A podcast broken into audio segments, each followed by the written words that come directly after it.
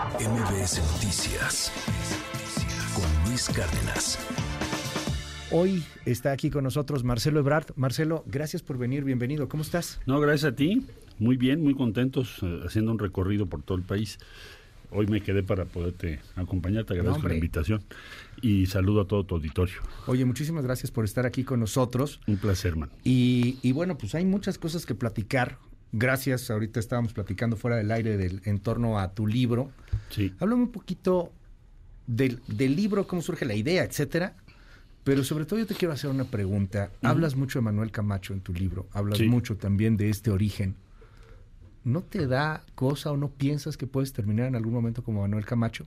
Cerca, pero no como presidente. Bueno, en el libro, el libro tiene como objetivo, o lo escribí, porque vamos a ir a un proceso abierto y finalmente vamos a ir a una elección el año que entra. No es usual que escribas tu propio libro, hay algunos que sí lo hacen, pero no, no es tan usual. Tú lo hiciste. Yo lo hice, ¿A qué hora, Marcelo? pues lo vas dictando, o sea, lo vas, vas haciendo grabaciones, en fin. Quité Órale. muchas cosas también. Ajá. Ya al rato, después de ocho meses de escribir, pues ya dije, no, pues va a quedar en mil hojas. Sí, no, como que así pasa al principio. le vas quitando cosas que ajá. dices, oye, ¿para qué puse esto? Pues sí. O sea, hay cosas interesantes, pero me quedé con lo más relevante para un lector, eh, pensando en informar quién soy, dónde nací, de qué familia vengo, pues todas las vicisitudes que he, pasado los últimos 42 años. Ok. ¿Por qué me metí a la política desde la preparatoria? ¿Y qué busco y qué pienso sobre el futuro de México de una manera muy sintética para que no se vuelva un tabique de, Sí, de claro. esos, de Sí, programas esos que no quieres ni leer? aburridos ¿no? y todo que no eso. de nadie. Bueno, esa es la historia. Eh, yo creo que en, en la lucha política, pues nunca sabes cuál va a ser el resultado final. Entonces, a cual- cualquiera se puede quedar muy cerca o no de la posición, por lo que preguntabas Manuel. Eh, yo en esta ocasión veo que hay un proceso abierto en el que estoy participando.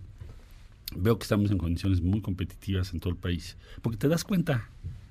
Si no, pues este, también lo sientes inmediatamente.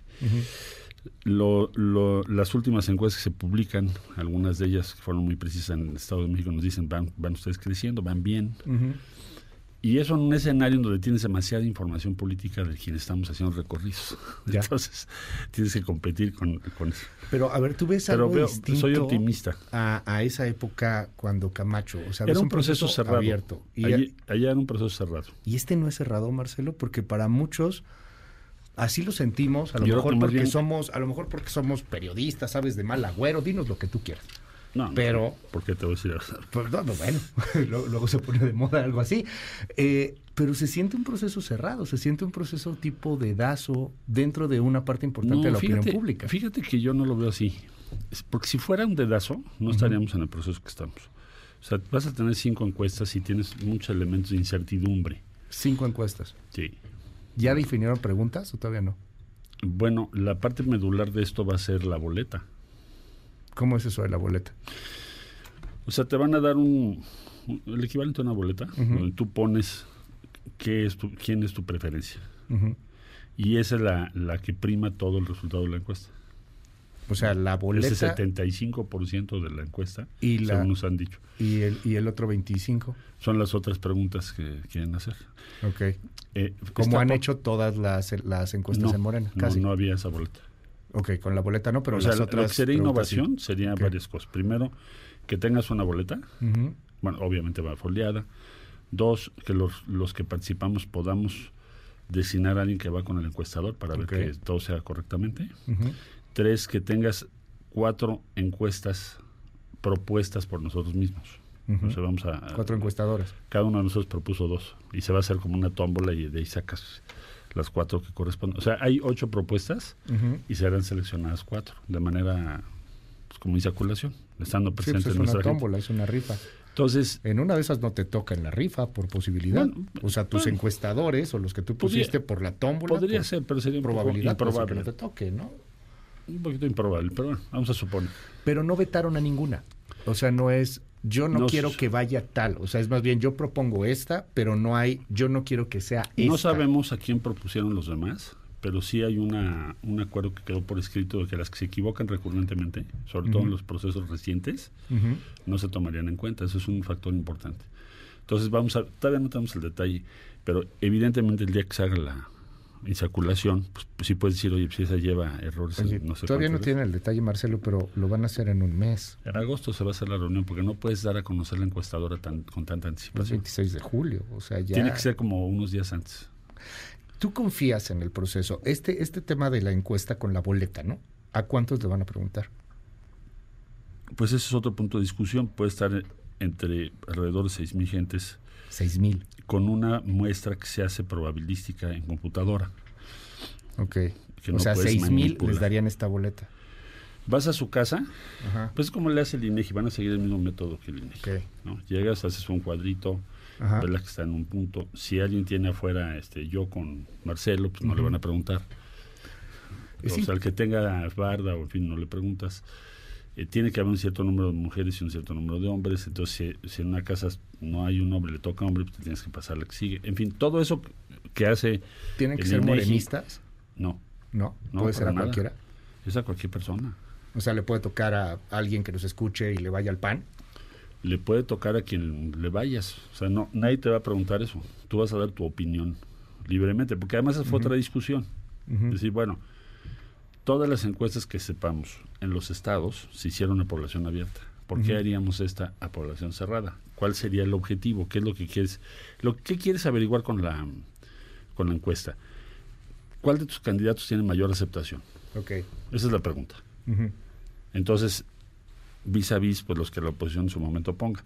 Entonces, tienes que tener como una representación del conjunto del electorado. Entonces, es algo inédito, nunca se había hecho. Está un poco cañón porque desde la lectura de muchas personas es para seis mil están haciendo una super mega ultra campaña por todos lados, ¿no? Pero es que lo- los 6.000 son los que representan al conjunto. Sí, o sea, es una representación, pero al final de Todas cuentas, las seis mil encuestas- son los que van a poner la boleta. Sí, todas las encuestas que leemos oscilan entre 800 y 1.200, Ya. en general. ¿Cómo te Entonces, fue con los- 6.000 Ajá. yo creo que es una buena muestra de- del país. Ahora, respondiendo a tu pregunta, Sí. es, es un proceso abierto, inédito, totalmente opuesto al que vivimos en los años 90. ¿No era mejor hacer una especie como de votación abierta o no sé, algo así? Es que nunca nos han salido primarias? bien. Nunca nos han salido bien. No, cuando era el PRD les iba muy mal. Eh, se Digo, prestan muchas irregularidades, se divide Ajá. muchísimo la gente, etcétera, etcétera. En cambio, y otra, no representa necesariamente al conjunto del electorado. Ok. Representarías a, a quien tenga más poder de movilización al interior del partido. Suena, corrígeme, a lo mejor yo por pesimista, pero suena a que va a haber mucha gente que va a estar en desacuerdo al final. O sea, la muestra con todo y que 6.000 es más alta, y lo entiendo porque hemos platicado ahí con Eh, ¿En encuestadores, dices etcétera. de quiénes? ¿De los no sé, al final cuando salga el dato, resulta ser que estas 6.000, quién sabe en dónde fueron, es insaculado, quién sabe cuáles son las encuestadoras que salen, ninguna está No, vetada. pero entonces no, pero entonces no, a ver, si no Ajá. tienes una unas ciertas reglas acordadas, Ajá. en- eh, pues entonces no se participaría. Ahora, me imagino yo, Ajá. en mi caso, o sea, yo no entraría a un proceso en donde no tuvieras claridad de cuáles son las reglas. Pero todavía no las Habida- tienes, Marcelo. habida- bueno, son esas. O sea, tienes cinco encuestas, Ajá. ya propusimos dos, vamos a insacular cuáles Ujú. lo harán, estamos de acuerdo. El, el otro tema muy relevante es cómo se va a hacer la muestra, pues como ya lo eh, con comenté 6,000. ahorita. Entonces yo diría, yo diría que en este momento tienes muchas eh, de las reglas ya acordadas en curso para que llegues a un resultado razonable. Razonable quiere decir que sea el primer proceso, cuando menos en las izquierdas de. México, en donde hagas una consulta de este tipo. Eh, en Creo estos- que eso sí es muy valioso. En estos viajes, en, en estos momentos en donde, te- déjame, yo me imagino a, a ti volando a algún país y, y en, el, en, el, en el avión Ah, pues- dictando tu libro, Pues, pensando, lo etcétera. grabas, vas En- grabando episodios y luego Ah, vas viendo en- la lógica que puede En, tener. en este asunto no te acordabas cuando Camacho, cuando no queda, cuando se van, cuando forman un partido independiente. Sí, lo sé.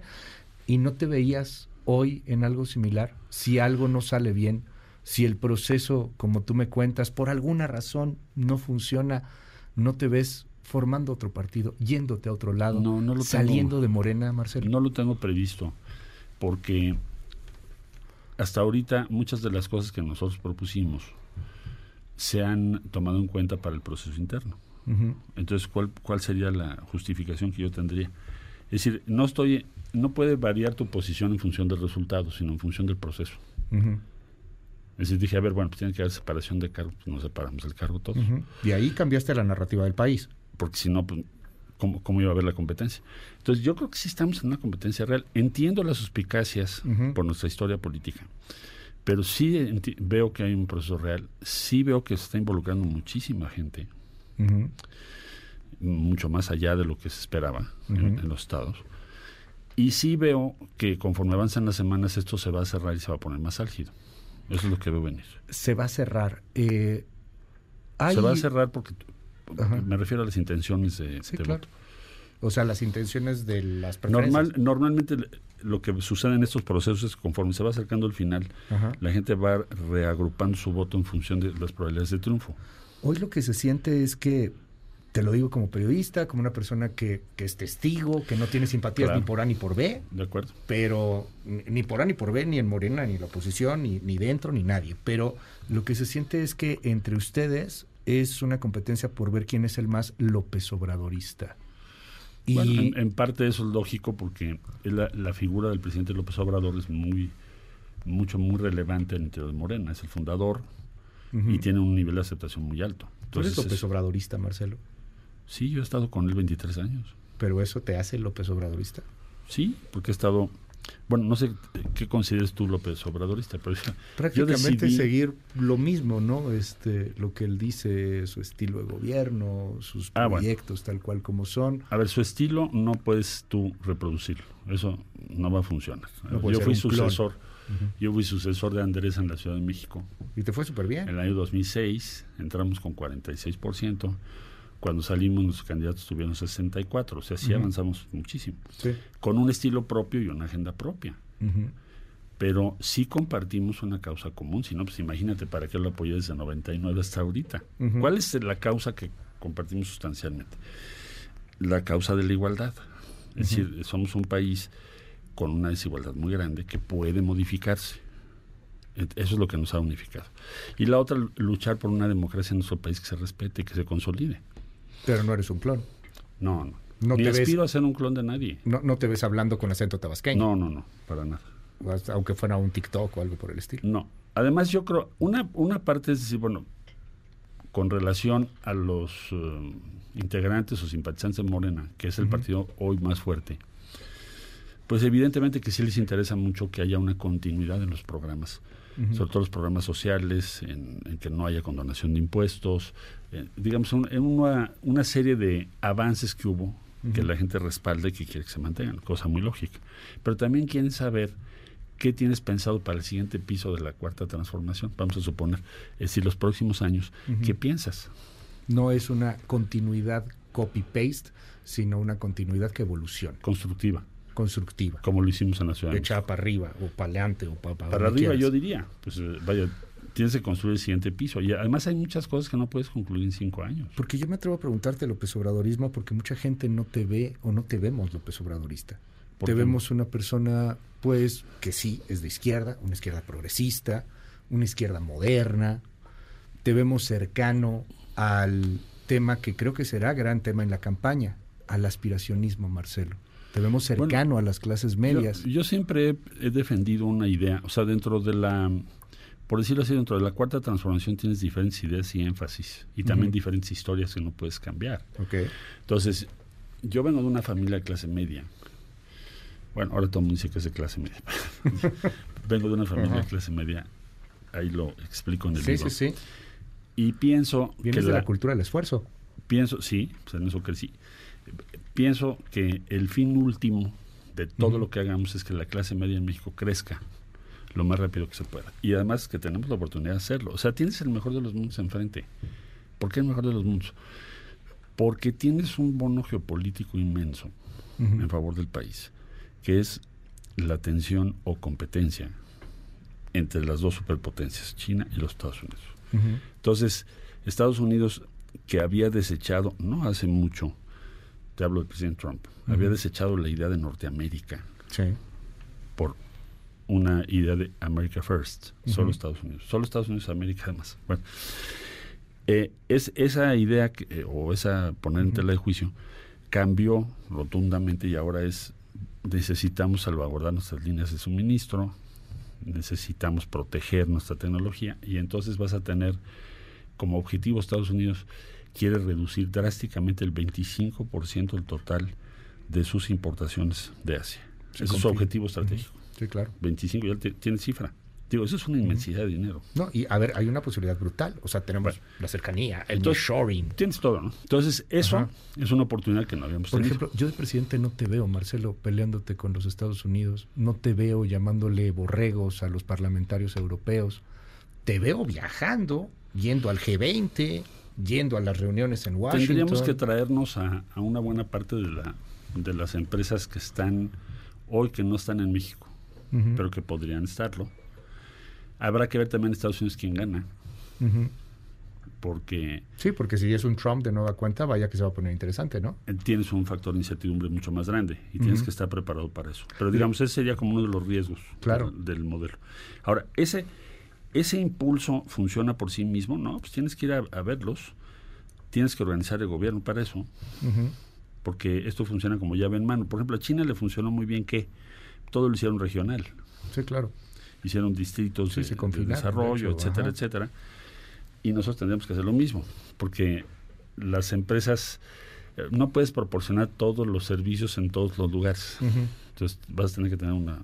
Sí, o sea, a lo mejor desarrollar mejor, no sé, automóviles en cierta zona y, y, tema agrícola en otra. Tienes, tienes como del orden de 10 regiones que tienes que jalar.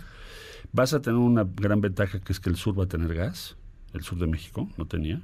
Se está construyendo con uh, TransCanada, es una empresa muy grande, y que tienes energía en, el sur, sobre todo en la península, que estaba un poquito en problemas. Es, esto que dices es lo que a muchos les parece no López Obradorista, es a los que muchos les parece un discurso neoliberal, un discurso apegado a la empresa, a la economía, y ahí te quiero preguntar, ¿Qué tanto pesa esta ideología? ¿Qué tanto pesa este grupo radical hoy en la 4T que tú sabes que existe? Hay un grupo moderado, hay un grupo radical. Yo, veo al presidente, por ejemplo, y fui testigo de las negociaciones con Elon Musk. Estuvimos en un Zoom juntos. ¿El presidente Elon y tú? Sí. Y bueno, y Rohan Patel, el, el CEO de Tesla. Porque se había complicado con el tema del agua, pero el tema era que el presidente quería con razón, decirle a Musk, oye, te quiero poner en excelencia que tenemos una crisis de agua en Monterrey, man. Entonces lo explicó, tuvimos dos, dos, pláticas y en la segunda plática Musk le dijo, te agradezco que me hayas dicho eso, no, no tenía tan claro. Vamos a hacer una planta que tenga los estándares más altos en el mundo para reducir el consumo de agua. Solo usaremos agua tratada, además. Y no solo eso, te voy a mandar a México una empresa del grupo que se dedica a hacer acueductos. ¿Por qué te menciono esto? Porque yo he visto al presidente como un gran promotor de esas inversiones. Entonces, los denominados radicales, pues no sé qué tengan en mente. Yo la verdad no conozco cuál es su plan respecto al nearshoring. Pero si existe. Pues yo creo que es una pose, ¿no? Sí, o sea, el, el, ponerte de moda, el ser, el ser totalmente ¿cuál sería, su, ¿cuál sería su tesis? vamos a pensar, ¿cuál sería su tesis? Eh, hicimos una negociación de Tratado de Libre Comercio que es, perdón que lo diga, admirada en muchos países. Los japoneses me dijeron, oye, por favor, platícanos cómo hicieron esto con el presidente Trump. Neta, te dijeron así. ¿En serio? O sea, el, finado Abe. Sí, porque tú eras muy, amigo de Shinzo Abe. Muy, muy bien, muy buen tipo, un, gran, una gran persona. Su esposa es un encanto. Bueno, eh, cuando estuvimos en el G20, que Trump dijo, pues no vamos a firmar nada, no sé si te acuerdas. Una crisis. Me dijo, oye, ¿cómo le hicieron ustedes? Una de las tantas. ¿Cuál es la metodología mexicana para lograr?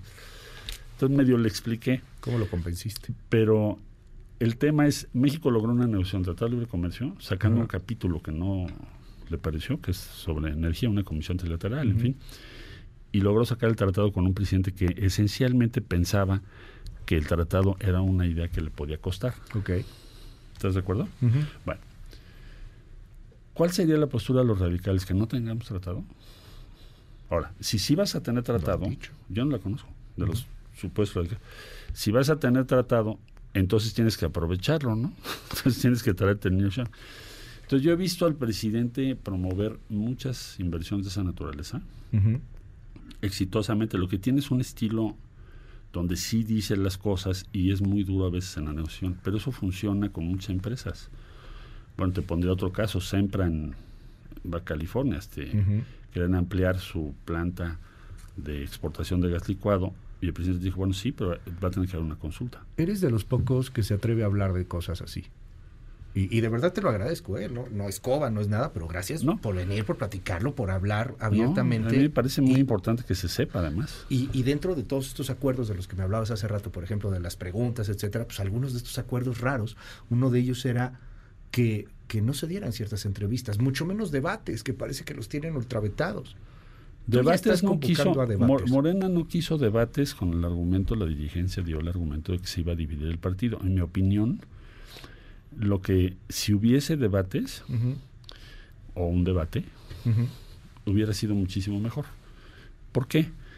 Pues porque entonces tendría una sustancia.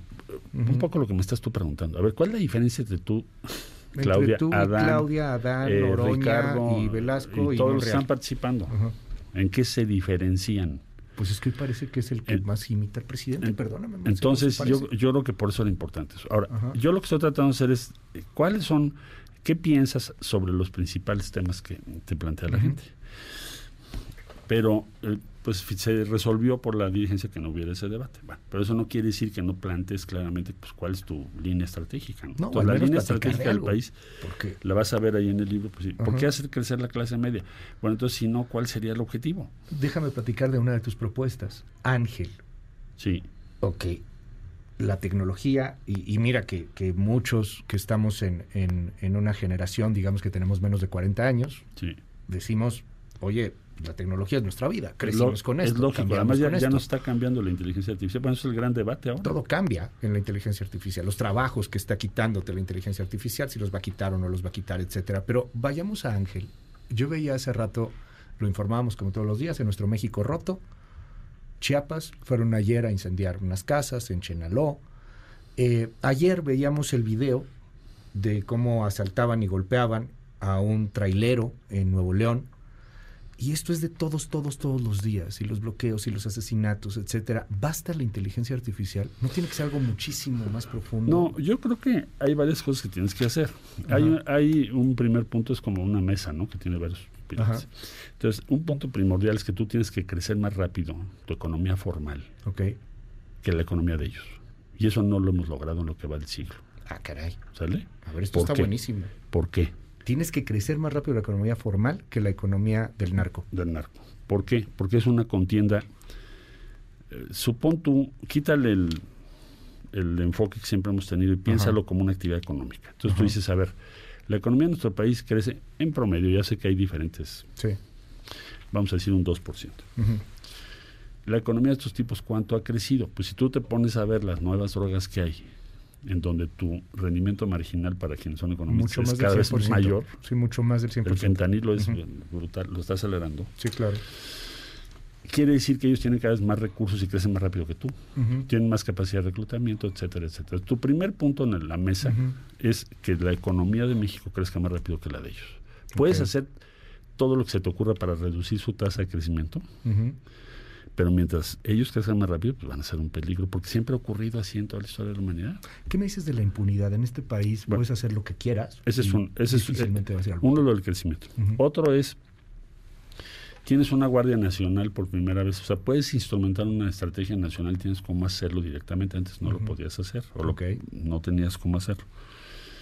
Más bien la tendencia que hemos tenido es a limitar las potencialidades del Ejecutivo. Como solución, ahí tienes, por ejemplo, todas las fiscalías autónomas. ¿Realmente funcionan mejor ahora que antes? Pues habría que preguntarnos. Pero es culpa de que sean o no del Ejecutivo. Tampoco funcionaban cuando eran el presidente. No, no creo que sea culpa. Nada más lo que digo es, muchas de las, eh, digamos, de las reformas que hicimos fueron debilitar, para quitárselo debilitar posibilidades de Bueno, ok. Entonces, ahora tienes la a favor de fiscalías autónomas. Yo estaría pensando cómo pueden entregar cuentas o resultados de una manera más clara a la sociedad. No estoy en contra de las fiscalías autónomas, eso ya lo hicimos y imagínate ahora volver a cambiar, sino cómo las mides, sobre todo en relación a homicidios, feminicidios y desapariciones. Por ejemplo, hoy deberíamos de saber cada mes de los casos que ocurren, cuántos investigar. Okay. Y no lo sabemos. Ese es el dato principal del país. Tienes un ministerio público que hemos tenido varios, eh, que tiene promedio en chamba 200 casos al mes. Y a veces están, Pues muy, no sat- puede. están muy saturados. Pues no puede, o sea, ¿cómo va a poder con Bueno, eso? pues metamos los recursos ahí. Entonces yo decía, bueno, la Guardia Nacional puedes implementar a nivel nacional, ponle tecnología. Con toda la tecnología puedes aumentar tu eficacia 5 o 10 veces del- respecto a lo que tienes hoy. Y dices que nos alcanza además, que ahí está el dinero. No, no tienes un problema. México no tiene un problema para financiar eso. Ok. Además, no crees que son grandes. Sí, no es una super inversión así de que no, No, no. Luego tienes la otra, la otra pata de la mesa, llevo dos, esta es la tres, Ajá. que tiene que ver con todo tu tema de impunidad, que sí es crítico Ok. y es una pieza central. Pero eh, hay que resolverla de muy diversas maneras. Tenemos un sistema garantista, ok, pero no desarrollamos la capacidad de investigación igual. Yo calculo, para ponerte los números, que el- lo que ya tenemos establecido como sistema garantista implica que investigues cinco veces más. Sí, claro. E- ese es mi promedio. Pero, a ver, esa es ¿De una de las críticas que te dan, Marcelo. ¿De dónde te saco esa, esa cantidad de, Con- de investigación? Con tanta tecnología y, y particularmente viene del discurso garantista, te vas a meter en mi vida, te vas a meter a espiarme. Pues no no ha sucedido. Mira, en, en la Ay, Ciudad sí de ha México... sucedido con Pegasus. No, sí. Bueno, pero no estoy pensando en Pegasus. Ajá. O sea, yo decía, en la Ciudad de México, la experiencia que yo tengo como referente es que en el 2008 metimos un sistema de cámaras en ese tiempo de los cinco primeros del mundo y creo que sigue siéndolo, Ok. con 15 mil cámaras. Y Ujú. te- y, te- y guardas toda la imagen de la vía pública, en fin, eh, dos semanas para hacer. Eh, ¿Esto por qué es relevante? Porque le pusiste un piso a la seguridad en la ciudad con esa tecnología. Ese es el impacto estructural que tiene. De hecho, pudimos mejorar muchos delitos y también la supervisión de lo que hace la autoridad. ¿Dónde están tus patrullas? ¿Cuánto tiempo tardas en llegar a un punto? Etcétera, etcétera. Etcétera. De esa fecha ahorita, que yo sepa, no hay una demanda o un caso de que se haya invadido la privacidad de, alguien- de alguien, con toda la imagen que tienes de la ciudad. Entonces, no necesariamente la tecnología debe llevar a que tú violes la privacidad de una persona. Cuando le das esta tecnología a un civil, no pasa eso probablemente. Hay, hay, hay otro tipo de, de- de valores implícitos. No sé si sea lo mismo cuando se lo das a un militar, Marcelo. Esa ha sido otra de las críticas que te han dado mucho. Sigue en el plan Ángel, en el plan Marcelo Ebrard Seguridad, los militares, los militares, los militares. Bueno, no hay es que policía yo- civil. Yo no creo que sea eh, el debate esencial, perdón que contradiga ese debate, Ajá. porque, No, ahí te lo por ejemplo, Francia tiene una gendarmería nacional que forma el ejército desde Napoleón Bonaparte hasta ahorita.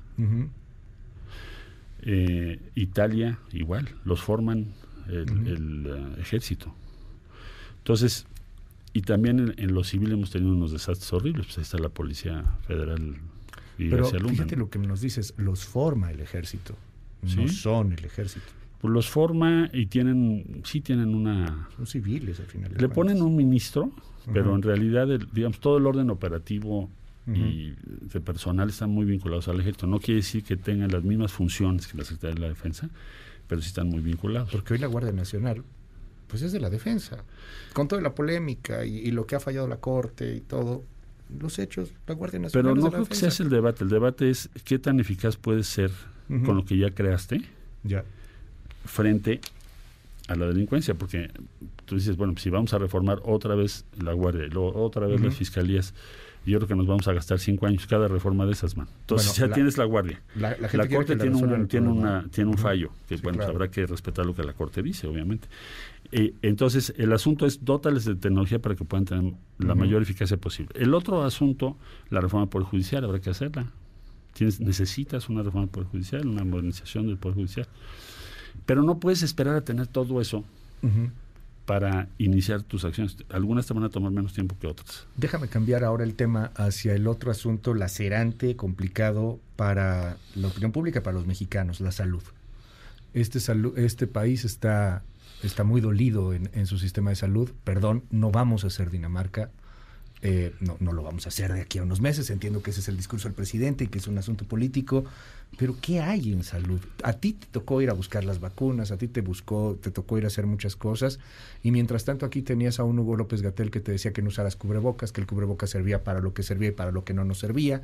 Y a un secretario de salud que decía que él nunca vacunaría a su nieto.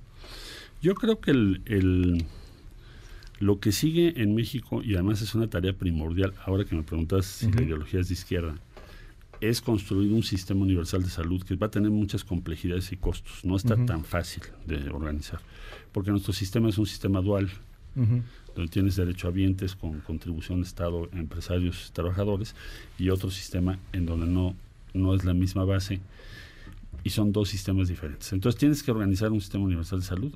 Entiendo que el presidente lo que está tratando de hacer es imposible que lo termines en cinco años. Entonces, esta es una tarea que vamos a tener que acometer estos años que vienen. Esa o sea, tú terminando tu sexenio no podrías entregar un sistema de salud Dinamarca. Tendrías que proponerte hacerlo, porque los daneses algún día dijeron vamos a hacer un sistema de salud que no tenían. Sí, claro. Después de la pero no lo hicieron en un sexenio. No lo hicieron en un sexenio, lo hicieron yo creo que en, un par de décadas. Sí, en 20 años. Entonces, pues habrá que seguir en esa tarea para que tengas tu sistema universal de salud. Ahí tienes diversas exigencias y límites. Por ejemplo, el, número de especialistas no está tan fácil cambiarlo. Puede ser que te lleve cuatro años, cinco años empezar a ver resultados de otro tipo porque no, no tenemos el número de especialistas que deberíamos. Hay que traerse a México la producción de diversos tipos de medicamentos. Fui a la India para eso. Hay una serie de convenios también con Corea del Sur que por cierto también pueden hacer que sean más baratos, y, y, también tratamientos de avanzada que no tenemos en México. Vamos a traer a partir de diciembre con el Instituto Nacional de Nutrición inmunoterapias contra el cáncer. Estados Unidos tiene siete ya autorizadas. Nosotros tendríamos esta primera para empezar a trabajar en diciembre. Déjame lanzar una provocativa, muy provocativa. ¿Tú dejarías a Gatel en tu gabinete? ¿Te lo llevarías? No. ¿Lo hizo mal? No, no es que lo haya hecho mal, es que pensamos diferente. Así de plano. Sí. Digo, pues, no, contundente, no, a ver, gracias. no, gracias. No tengo nada contra Hugo. Tengo ¿eh? aquí al editor Julio de TikTok, está feliz ya con eso, ya está haciendo el corte, Marcelo. O sea, ya nos vamos aquí, ya, ya está la nota. Ya, ya, súbanlo, por favor. O sea, cada quien tiene su, Contundente. Su, forma de, pensar y yo no, no, no lo veo en mi gabinete. Eh, cerramos, si nos permites y, si nos das oportunidad de continuar en algún otro momento. Está abierto el micrófono para ti, para todas las corcholatas aspiraciones, todo mundo. Saben que este, eh, eh, este programa está siempre abierto. Pero déjame cerrar preguntándote, tú ganas, eres el candidato de la oposición, del este, de, Morena y de, de la 4T. ¿A quién te gustaría enfrente? ¿A quién te gustaría ver en el frente? Pues mira, no no es, yo creo que eso lo van a decidir ellos. Pero hay alguien más fácil de vencer que otro. Yo creo que los vamos a vencer. No, déjame no ser soberbio. Los vamos a vencer porque tienes del otro lado, organizándote tu plan de gobierno, a José Ángel Gurría. O sea, no, sé, no, sé, si te acuerdas del túnel del tiempo de Tony Douglas. Sí, cómo no. bueno, pues es el túnel del tiempo, man. vamos a regresarnos a los noventas. Ellos viven en el consenso de Washington de los años 90.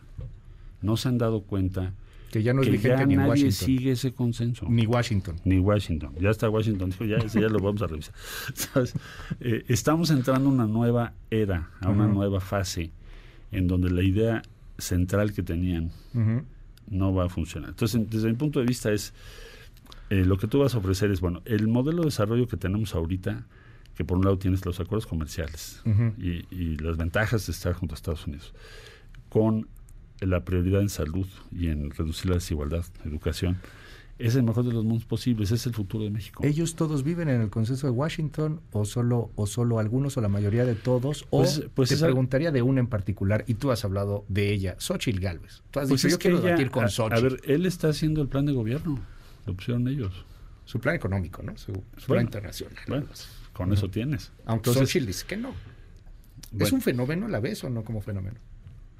A ver, yo, yo lo que pienso es, mi punto de vista es que finalmente lo que tiene son dos ideas diferentes de la, del futuro del país, las que nos vamos a encontrar el año que entra.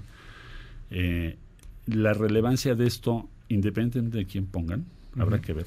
Si, si queda Xochitl o si queda otro, de los, otro de los que está participando, es que van a defender eso. O sea, el consenso de Washington y el, y el acuerdo que hubo en México PRI-PAN durante ese largo periodo con una misma política, que finalmente fracasó. Entonces, ahorita la pregunta es, bueno, ¿pero qué sigue para México? No podemos regresar a ningún lado. Tenemos que ir para adelante, no para atrás. Lo estoy sintetizando de una forma, pero así es. ¿Y si no fueras tú el candidato ¿no ves peligro?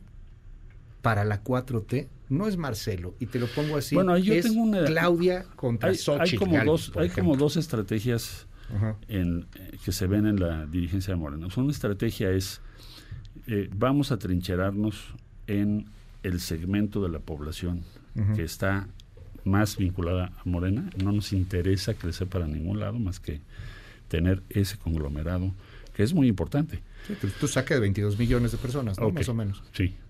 O quieres construir un- una propuesta política que pueda tener un apoyo y crecer, de manera que tengas mayoría en las cámaras y que tengas una gobernabilidad mayor. Yo creo que ese es el dilema que hay. Entonces, los que tú llamas radicales, que no sé radicales de qué son, porque yo no los he visto en ninguna acción que pudiera yo decir es radical, no en fin. A lo que voy, Pero sí Eh, a los radicales. Sí, esa es la forma de... Así es, una moda eso, pero se ponen, o los he escuchado decir, bueno, pues no hagamos, no necesitamos a nadie. ¿De veras no necesitas a nadie? Entonces, la tesis que yo tengo es, crezcamos como hicimos en la Ciudad de México. Ganamos 18 puntos. Entonces, necesitas tener una coalición más amplia para que tengas la gobernabilidad que el país necesita, tengas mayoría en las cámaras y tengas una gobernanza de seis años. Es lo que yo pienso. Marcelo Ebrard, mil gracias por estar aquí con No, hombre, nosotros. gracias a ti, gracias por Muchísimas, invitarme y un saludo a todo el gracias. auditorio. Muchas gracias. Mil gracias. Tengo el WhatsApp lleno de mensajes en el 5571-131337. 5571-131337. El WhatsApp abierto absolutamente para todo nuestro auditorio. Eh, a ver, rápido, mira, por ejemplo, esta creo que son muy buenas. Es impresionante la cantidad de mensajes que están llegando, pero dicen: ¿Tú qué harías con el tema de niños con cáncer, por ejemplo? Ahorita que tomamos el asunto de salud. Bueno, hice un acuerdo con, ya lo hicimos con Cipla, Ajá. son los principales productores de oncológicos del mundo, en la India, para que eh, puedan, puedan suministrar en el corto plazo y en un plazo más amplio empezar a producir a México a gran escala. Todos los oncológicos van a tener mutaciones importantísimas los próximos años por el avance de la medicina y nos conviene mucho trabajar con la India y la FDA. FDA es la agencia de Estados Unidos que da las autorizaciones sanitarias. Bueno, pues hay, hay, vari- hay varias preguntas. Luego hacemos algo con WhatsApp, porque se- llegaron brutalidad de preguntas. Ya se me saturó aquí. Gracias, Marcelo. Por favor, mándamelas y yo con mucho gusto trato de contestar ¿Tú- todo. ¿Todavía contestas tu WhatsApp? Sí, sí. ¿En serio? Todos los días trato de contestar el mayor número de preguntas que yo pueda. ¿Cuál es tu WhatsApp? Aquí El que tengo el- tenías, porque tenían un WhatsApp, ¿no? Tú Habías el dado un. WhatsApp que era abierto o tus redes sociales. entonces Tengo un dado, WhatsApp, porque te Tú dijiste, de hecho, en algún momento, porque Y es hizo, muy se hizo hasta importante. meme, ¿te acuerdas? Sí, es muy importante Ajá. porque me llegan diario, bueno, no sé el tuyo, cuántos te hayan llegado ahorita, pero me llegan un montón de preguntas, eh, Sí. ideas de recorrido. Mm, Ahí lo tienes, mil, cinco mil aproximadamente. Sí, Acá ahí está. están. Mira. Si me quieren está. mandar sus preguntas, por favor. El WhatsApp de Marcelo Ebrard es el 5515025360. Ahorita lo subimos a nuestras redes Te sociales. lo agradezco Va mucho. de nuevo, 5515025360. Son las 8.44. Vámonos a una pausa. Gracias, Marcelo. Gracias a ti, Luis. Saludos a todos. MBS Noticias con Luis Cárdenas.